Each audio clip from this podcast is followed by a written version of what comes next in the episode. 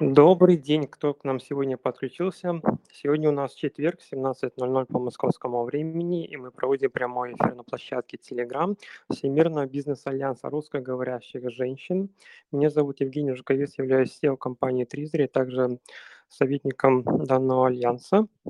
Сегодня у нас тема называется симбиоз бизнеса и благотворительности. И спикеры вместе с нами сегодня э, со мной это Оксана Тенегоз, создатель проектов, которые увеличивают количество добра и красоты в мире. Президент благотворительной ассоциации «Дар» Испания. Оксана, приветствую. Добрый день. Э, Оксана, пожалуйста, представьтесь, пожалуйста, чуть-чуть подробнее, вот чем конкретно занимается ваша организация, в каких странах. Расскажите, пожалуйста. Ну, у нас некоммерческая организация, мы зарегистрированы на территории Испании, а помогаем русскоговорящим семьям, в принципе, везде. И за рубежом, и в Российской Федерации. То есть у нас ограничения только по русскоговорящести, если можно так сказать. А критерий один. Русскоговорящие семьи, где бы они ни находились, мы готовы прийти на помощь, на поддержку. А, вот. И занимаемся также образовательными проектами, занимаемся с подростками, различная профориентация, психолог, эм, а также вот работаем сейчас над платформой а, для соединения людей, для экологической помощи от человека к человеку. Хорошо. Работаете ли вы с бизнесом?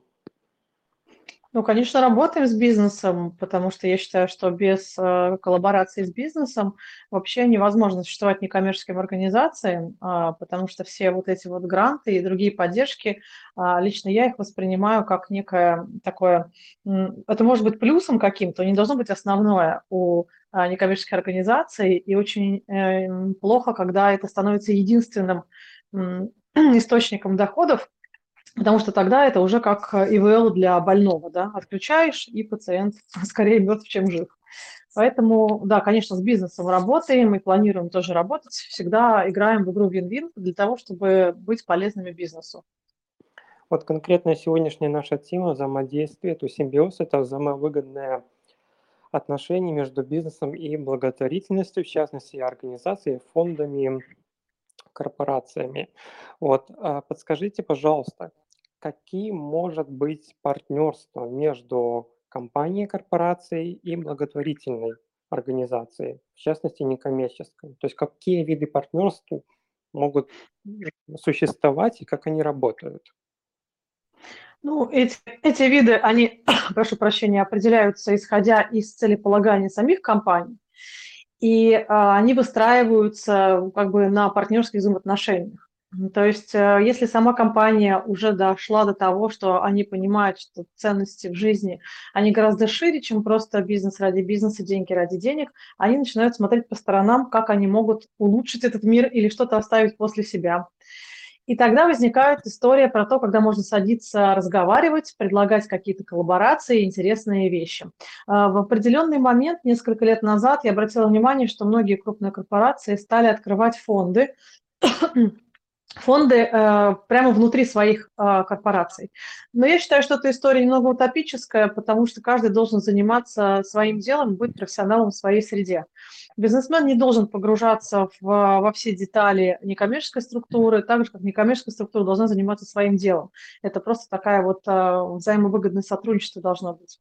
А варианты существуют, конечно же, очень разные. Можно делать корпоративную социальную ответственность бизнеса, выстраиваю таким образом в партнерстве с некоммерческой организацией. Можно делать разовые мероприятия какие-то, потому что ничего не объединяет лучше людей, не работает как тимбилдинг, как какие-то социальные благотворительные проекты внутри самой компании. Это касается не только сотрудников какого-то уровня менеджера, это также касается топ-менеджеров и руководителей. А, плюс ко всему, безусловно, я, мне отрадно сейчас видеть, что все-таки бизнес начал обращать внимание на некоммерческую сферу, даже с точки зрения распространения а, своего продукта, выхода на новые рынки, на новые страны через социальные проекты и э, таким же образом для э, наработки лояльности людей, потому что это невозможно купить за деньги никакой рекламой. То есть получается некоторый маркетинговый канал. Я бы даже сказала, что не только маркетинговый, но и пиар-канал в том числе. Просто тут нужно понимать, что очень тяжело эм, по этому поводу сейчас работать на рынке, потому что до сих пор очень многие люди, очень большой процент людей убеждены, э, когда-то давно это нам внедрили в голову, что нужно делать добрые дела и молчать об этом. Вот, поэтому очень тяжело э, раскачать всех на предмет того, что это не так. Так не должно быть. Нужно рассказывать о своих добрых делах. Это не бахвальство, это то, чем вы делитесь с миром, и то, чему научитесь научатся ваши дети. Оксана, подскажите, а какой э, уровень либо вид компании, корпорации э, более открыт к благотворительности? То есть они решают какие-то проблемы через благотворительность, вот в частности маркетинг, пиар, либо это просто вот их уже потребность получается? Есть и потребности. Э, вот с точки зрения решать какие-то маркетинговые задачи, это они, большинство вообще даже не рассматривает это. Поэтому вот я как человек, стоящий у истоков создания такой вещи, могу сказать, что мне очень приятно, что сейчас вот мой консалтинг добрых дел переходит на новый уровень, потому что у меня пошли запросы уже от незнакомых мне людей, от незнакомых компаний на то, как правильно заниматься благотворительностью, и затем, что люди приходят на консультацию, как выстроить это, как грамотно это сделать, потому что очень много подводных камней, очень много кто обжигался, как частное лицо, как компания обжигались на том, что бывают ну, некорректные ситуации, да, и нечестные люди бывают, и понятное дело, что потом не хочется приходить в эту сферу, если ты обжегся. Поэтому вот э, я считаю, что все начинается с того, что люди начинают смотреть по сторонам и искать какие-то интересные варианты. Как раз вот локдаун и как раз эта история с ковидом по всему миру обратила таки внимание автоматически бизнеса а, на какие-то нестандартные пути решения их задач. То есть вот смотрите конкретный пример. Например, я производитель бубликов, да. Что я раньше делал? Я покупал таргет, я покупал рекламу и рассказывал там, не знаю, какому-то городу о том, что у меня лучшие бублики на свете, да. А сейчас uh-huh. я начинаю смотреть и понимать, что это не всегда работает. И когда ты смотришь на например, э, на предложение некоммерческого сектора можно делать так, что, например, не знаю, 50 копеек с проданного бублика идет за на постройку какого-нибудь приюта для животных, да, это, это то, что не покупается за деньги, это то, что вы показываете, что вы занимаетесь социально значимыми вопросами и в то же время продвигаете ваши бублики. Ничего страшного нет, это не страшно, не больно, не дорого, это совершенно нормально.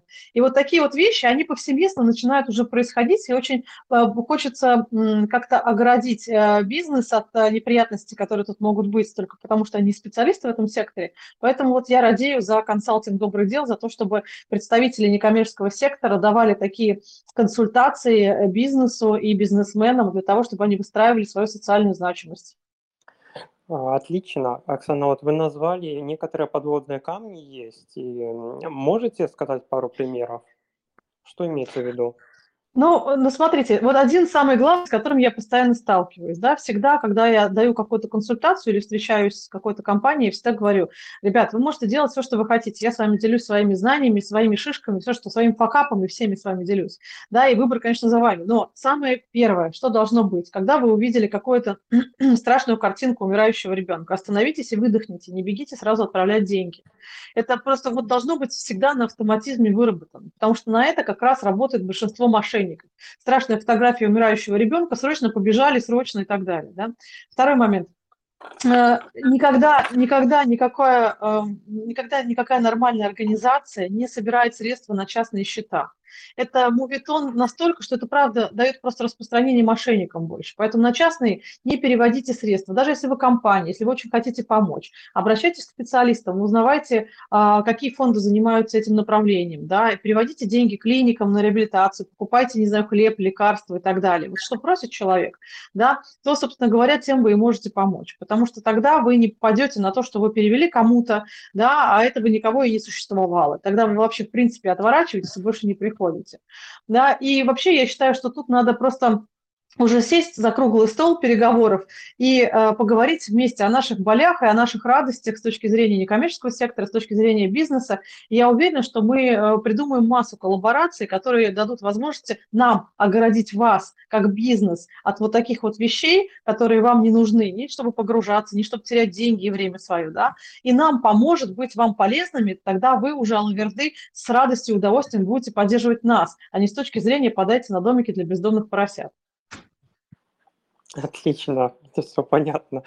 Я понял. Подскажите, пожалуйста, а, вот нас по опыту, по количеству кейсов, а, бизнес всё-таки куда больше, ну, так сказать, переводит денежные средства: в фонды либо вот в какие-то частные случаи?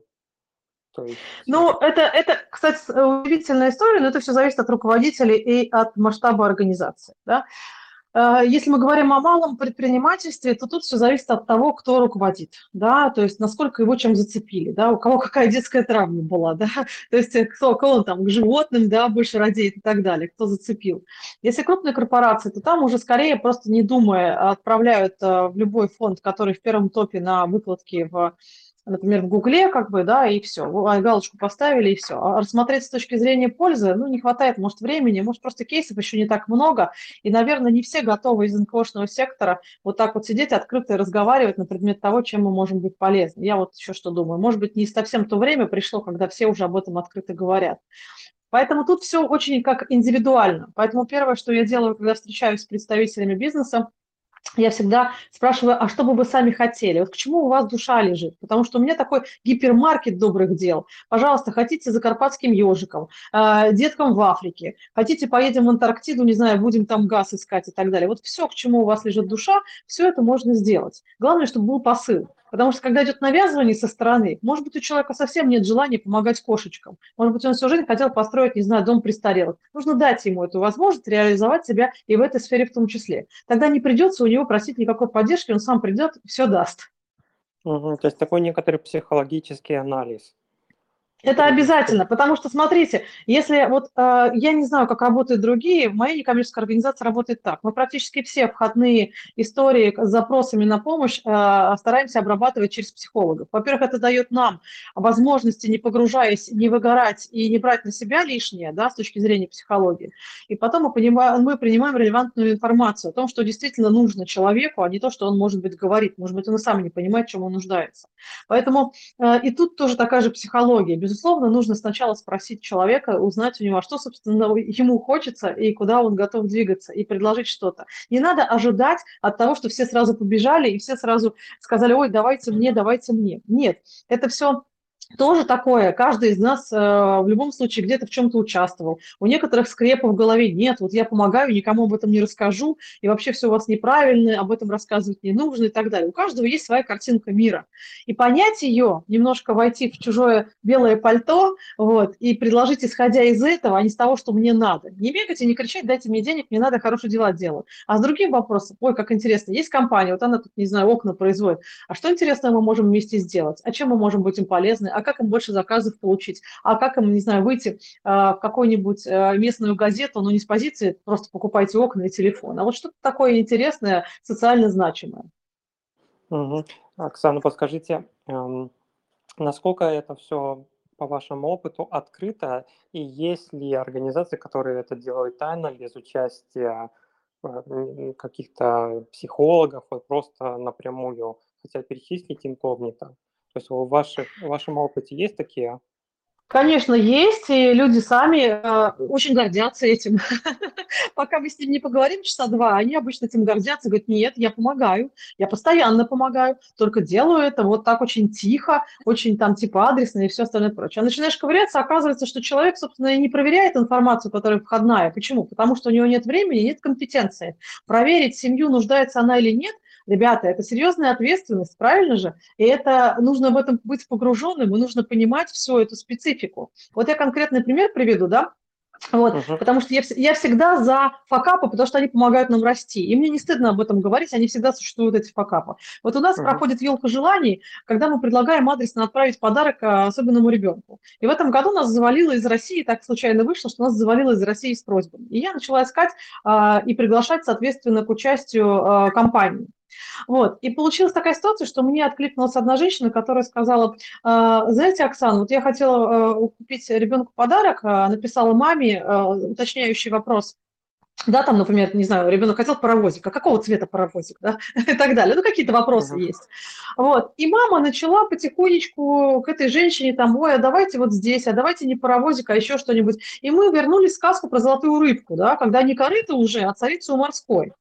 Поэтому я к чему говорю? К тому, что самое главное, когда вы адресно помогаете или хотите адресно помогать, вы должны понимать, что если вы не берете на себя ответственность на проверку информации, действительно человек в этом нуждается, или семья, или ребенок, то будьте готовы к тому, что вы можете ошибиться, и что э, это может быть не то, что вы сделали какое-то доброе дело, а это может показаться совсем другим случаем и вы тогда расстроитесь и не будете к этому готовы. А лучше все-таки обращаться к специалистам за любым добрым делом, чтобы получать от этого удовольствие, а не разочаровываться. Все прекрасно вы рассказали. Подскажите, какой эффект для бизнеса все-таки должна оказывать благотворительность? Либо приносить благотворительность? Вот именно ну вот я, да-да-да, эффект. Я вам э, расскажу э, одну историю, которой я пользуюсь уже очень давно. А, мне не удалось ее реализовать, наверное, потому что я слишком далека от Москвы и от фонда Хабенского. И потом, это, еще раз говорю, это все известные имена э, и история мной выдуманная, чтобы вы не думали, да, просто мне было бы интересно реализовать такой кейс. Давайте с вами гипотетически представим, что фонд Хабенского, который все знают, да, мной уважаемый фонд, собирающий большие деньги на лечение детей, который проводит каждый год э, большой благотворительный бал имени фонда Хабенского. Они приглашают туда артистов, э, пьют шампанское и так далее, там подобное, собирают какие-то средства, ну, в общем-то, работают на свое имя и на сборы средств. Логично? В принципе, логично. А я вот что думаю. А что, если бы фонд Хабенского проводил бы благотворительный бал не имени фонда Хабенского, а имени «Газпрома», который обеспечивает жизнедеятельность фонда Хабенского? Смотрите, какая разница получилась бы к лояльности людей, которые бы обратили внимание на «Газпром» с другой точки зрения. Не просто с позиции, что они добывают нефть и продают нам бензин, да, а с позиции того, ничего себе, оказывается, они а, являются генеральным спонсором фонда Хабенского, обеспечивают им жизнедеятельность, платят зарплаты, и мы получаем вот такой вот эффект и балл имени, там, грубо говоря, «Газпрома». Понимаете разную полярность какую? И мне кажется, что вот в этом и состоит основная идея показывать, а какую пользу могут приносить некоммерческие организации. Прекрасный кейс, да, действительно позиционирование очень важно, особенно в бизнес-сфере. Друзья, кто нас слушает, если у вас есть желание подняться к нам на сцену, рассказать свой кейс, либо свои наблюдения, пожалуйста, поднимайте руку, мы добавим вас на сцену. Оксана, у меня еще такой вопрос, чтобы вы пожелали бы вот по шагам а, начинающему бизнесмену, либо начинающей компании, которая хочет заняться ну, благотворительностью, то есть на постоянной основе? Ну, во-первых, опять-таки, возвращаясь к тому, чтобы обратиться к специалистам, э, я не единственный на свете человек, безусловно, да, если вы знаете кого-то из некоммерческого сектора, встретитесь с ним, попейте кофе, узнаете какие-то подробности, которые вас интересуют.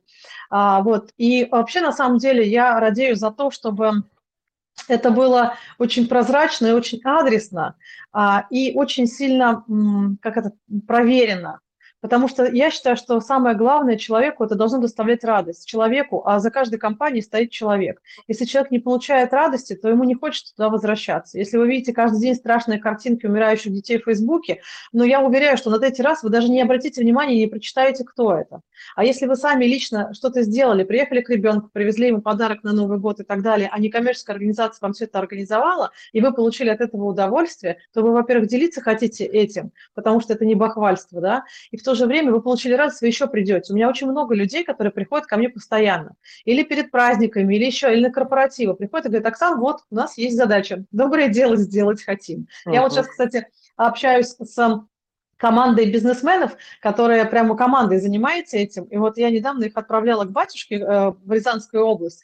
Боже, какие восторженные бизнесмены приехали, когда они постучали молотками в кузнице, когда они сами там э, что-то построили, приделали и так далее. Понимаете? То есть вот сопричастность, прозрачность и открытость и компетенции – это вот этот набор, который просто необходим каждому для того, чтобы заниматься добрыми делами. И это очень важно. Когда мы придем к тому, что помогать это нормально, а я надеюсь, все-таки на моем веку мы к этому придем, тогда у нас вообще не возникнет вопросов ни как перевести бабушку через дорогу, ни как об этом по Первому каналу рассказать. У нас все, все просто будет как-то очень, очень хорошо, по-доброму и очень рядом. Не обязательно там заниматься только детишками, в, не знаю, в Африке. Угу, понял. И у нас есть э, дополняющий вопрос, Анастасия. Пожалуйста, активируйте ваш микрофон, представьтесь. А, меня зовут Анастасия, я э, представляю компанию Anastasia Tech занимаемся веб мобильной разработкой, базируемся в Сингапуре. А, также стратегический партнер в семейном офисе, ну и а, организатор комьюнити Women in Business and Tech. У меня такой вопрос. Я, когда проживала в России, это было примерно 5-6 лет назад, мы тоже занимались благотворительностью, и я могу э, сказать, что э, касается России и, допустим, э, крупных городов, таких как Москва или Питер, то э, там нет проблем в плане э, обеспечения самым необходимым минимум, да, в чем нуждается детские дома, либо приюты, но как только мы отъедем на несколько километров от э, того же Санкт-Петербурга, Псковскую область, к примеру, да, в село Пожеревицы, посмотрим, какие проблемы, да, с какими проблемами сталкиваются а, приюты там, то это будет совершенно другой уровень задач.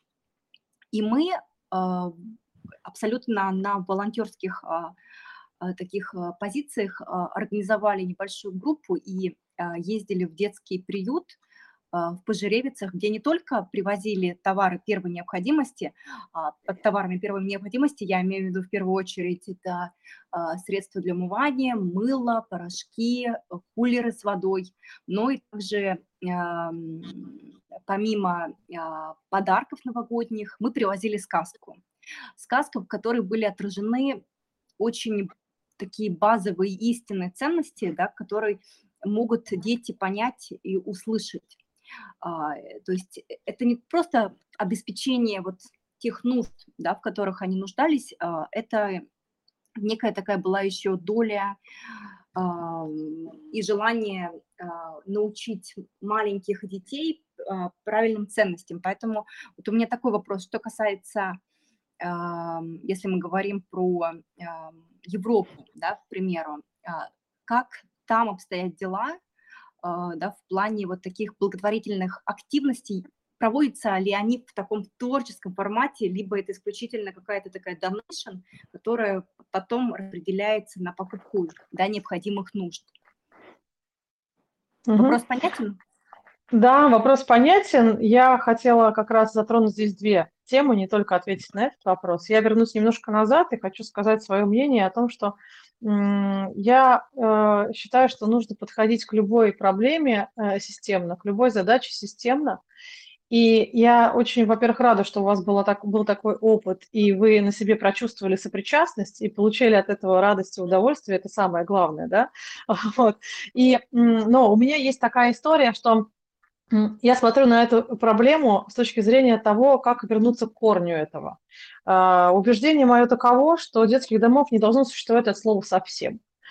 И а, как решить эту задачу, тоже есть варианты, да. И понятное дело, что сразу единовременно это не решится, но было бы желание. Да? Поэтому я все-таки за профориентацию как минимум, за патронатные семьи, за усыновление максимально быстро, а, когда ребенок попадает в детский дом, чтобы их вообще в принципе не было. Вот, по крайней мере, в Европе с этим все очень неплохо. Может быть, конечно, можно сказать, что у нас рожают меньше, но детских домов здесь нет. А что касаемо, как здесь происходит, здесь есть две плоскости, и это тоже хорошо. По поводу того, что донатят, так и должно быть. Э, совершенно нормально, когда э, каждый испанец подписан на донат в ту или иную организацию. Для них это нормально. Их не нужно к этому приучать. Рекуррентные платежи – это то, что есть, ну, не знаю, у 95% испанцев, потому что они понимают, зачем это и так далее. Очень многие создают свои организации небольшие, местечковые, которые они обеспечивают жизнедеятельность и решают какие-то свои задачки. Не знаю, у нас есть общество, вот у нас э, маленький городок, но у нас э, почти тысяча различных мелких вот таких вот некоммерческих организаций, начиная там с любителей кошечек, заканчивая там сообществом э, там этих, э, господи, как это по-русски будет, которые одни остаются, когда второй партнер умирает, вдовы, да, и так далее. И они какие-то свои социальные задачи тоже выполняют. Очень много групп людей, которые просто собираются, вот у меня есть э, группа, с которой я вместе хожу, просто э, собираются по выходным вместе с семьями, идут, убирают улицу там какую-то определенную и так далее. То есть не приходится, не приходится вовлекать никого а, особо, как вот это происходит в России, да, что-то доказывать и так далее. То есть этим нормально занимаются уже много лет и собирают донаты и поддерживают ту или иную организацию совершенно нормально, поэтому не приходится вкладывать огромные деньги в рекламу и так далее. И в то же время всегда находят себе такой некий клуб по интересам, где они могут еще и временем, компетенциями помогать, там кто-то юридически, кто чем и так далее. То есть каждый реализуется вот в этом направлении, исходя из того, что у него душа, грубо говоря, просит. Оксана, это прекрасно, да, за ваш опыт. А вот такой вопрос у меня возник. А что делать с проектами, которые требуют несколько миллионов евро на благотворительность? То есть либо это какие-то сложные а, кейсы с людьми, либо с некоторыми там поселениями. Что в этих ситуациях рекомендуете? Возвраща, возвращаюсь обратно, возвращаюсь обратно к тому, что надо искать системное решение. Ну, например, а, вот тоже на, на конкретном примере а, приведу, как в принципе может это работать. Есть вот этот вот препарат, который от СМА, который стоит огромные миллионы рублей. Ну, мы сейчас, допустим, о России говорим, да, то есть там 240 миллионов стоит один укол и так далее и тому подобное. Да, сейчас там что-то привозят, что-то там амалогируют и так далее. Но смотрите, можно же подойти с другой стороны. Мне безумно жаль всех детей, дети не должны умирать. Но если смотреть системно на эту задачу, то за 6 уколов, э, да, это получается там, э, не знаю, под 100 миллионов рублей, я вас уверяю, что можно за год посадить прекрасных научных сотрудников какого-нибудь института и сделать эту условную вакцину самим. Да, я вот про что говорю. Мне кажется, что в любой истории нужно копать глубже. Вот я считаю, что самая лучшая работа благотворительного фонда сделать так, чтобы он не нужен был вообще. Ну, чтобы он просто раз закрылся и сказал, ребят, я больше не нужен. Не существует больше, э, допустим, не знаю, там, э, вот это заболевание реша, э, там, лечится легко вот в таких вот клиниках, а на это есть субсидии, а на это государство дает какие-то эти вещи. Мы не нужны. Да, это очень благая действительно цель, очень ясная миссия. Друзья, кто нас слушает, если у вас есть вопросы, либо комментарии, пожалуйста, поднимайте руку потому что мы потихоньку заканчиваем эфир. И, Оксана, последнее у меня пожелание и ваше напутствие именно для бизнеса, то есть как европейского, так и русскоговорящего из Российской Федерации, например, из стран СНГ, азиатского, американского, что бы вы посоветовали бы, вот на что стоит обратить внимание, либо, опять-таки, повторюсь, с чего начать? Ну, я думаю, что тут опять-таки э, напутствие всего лишь одно – это посмотреть в эту сторону другими глазами, посмотреть, э, чего не хватает э, на рынке, но не с позиции просто бизнеса, да, а с позиции вот социальной значимости того, чего не хватает на рынке, да, и на это настраивать уже бизнес-концепцию. Потому что если бизнес не приносит пользы, сами понимаем, что этот бизнес не будет существовать. А проверить любой бизнес на пользу можно всегда через некоммерческий сектор. да, всегда посмотреть, а действительно это не хватает, или мне кажется, или все-таки шестой салон красоты на центральной улице будет нормально. вот, я к тому говорю, что вот мне кажется, что вот иногда собираться на какой-то brainstorming с э, нами, с некоммерческим сектором, любому бизнесу будет очень полезно. Неважно, маленький он, крупный, про трубы это или про бублики, это совершенно неважно. Вы поймете, что это совершенно э, другая сторона той же самой Луны. И вы какие-то вещи даже сами можете для себя в этом найти просто при общении. Ну и прекрасно. На такой позитивной ноте мы будем заканчивать наш эфир. Друзья, спасибо, кто нас слушал. Сегодня мы говорили про симбиоз бизнеса и благотворительности с президентом благотворительной ассоциации ДАР Испании Оксаной Тенегос. Оксана, благодарю вас за ваше время, за ваш уникальный опыт. Спасибо большое, что позвали. С радостью буду приходить. Да, мы выходим каждый четверг в 17.00 по московскому времени на, в телеграм-канале Всемирного бизнес-альянса русскоговорящих женщин, поэтому не пропускайте наши эфиры. Мы говорим про бизнес, мы говорим про рынки, про инвестиции, про благотворительность и так далее. Спасибо всем, кто нас слушал. До скорой встречи. Пока-пока. Пока-пока.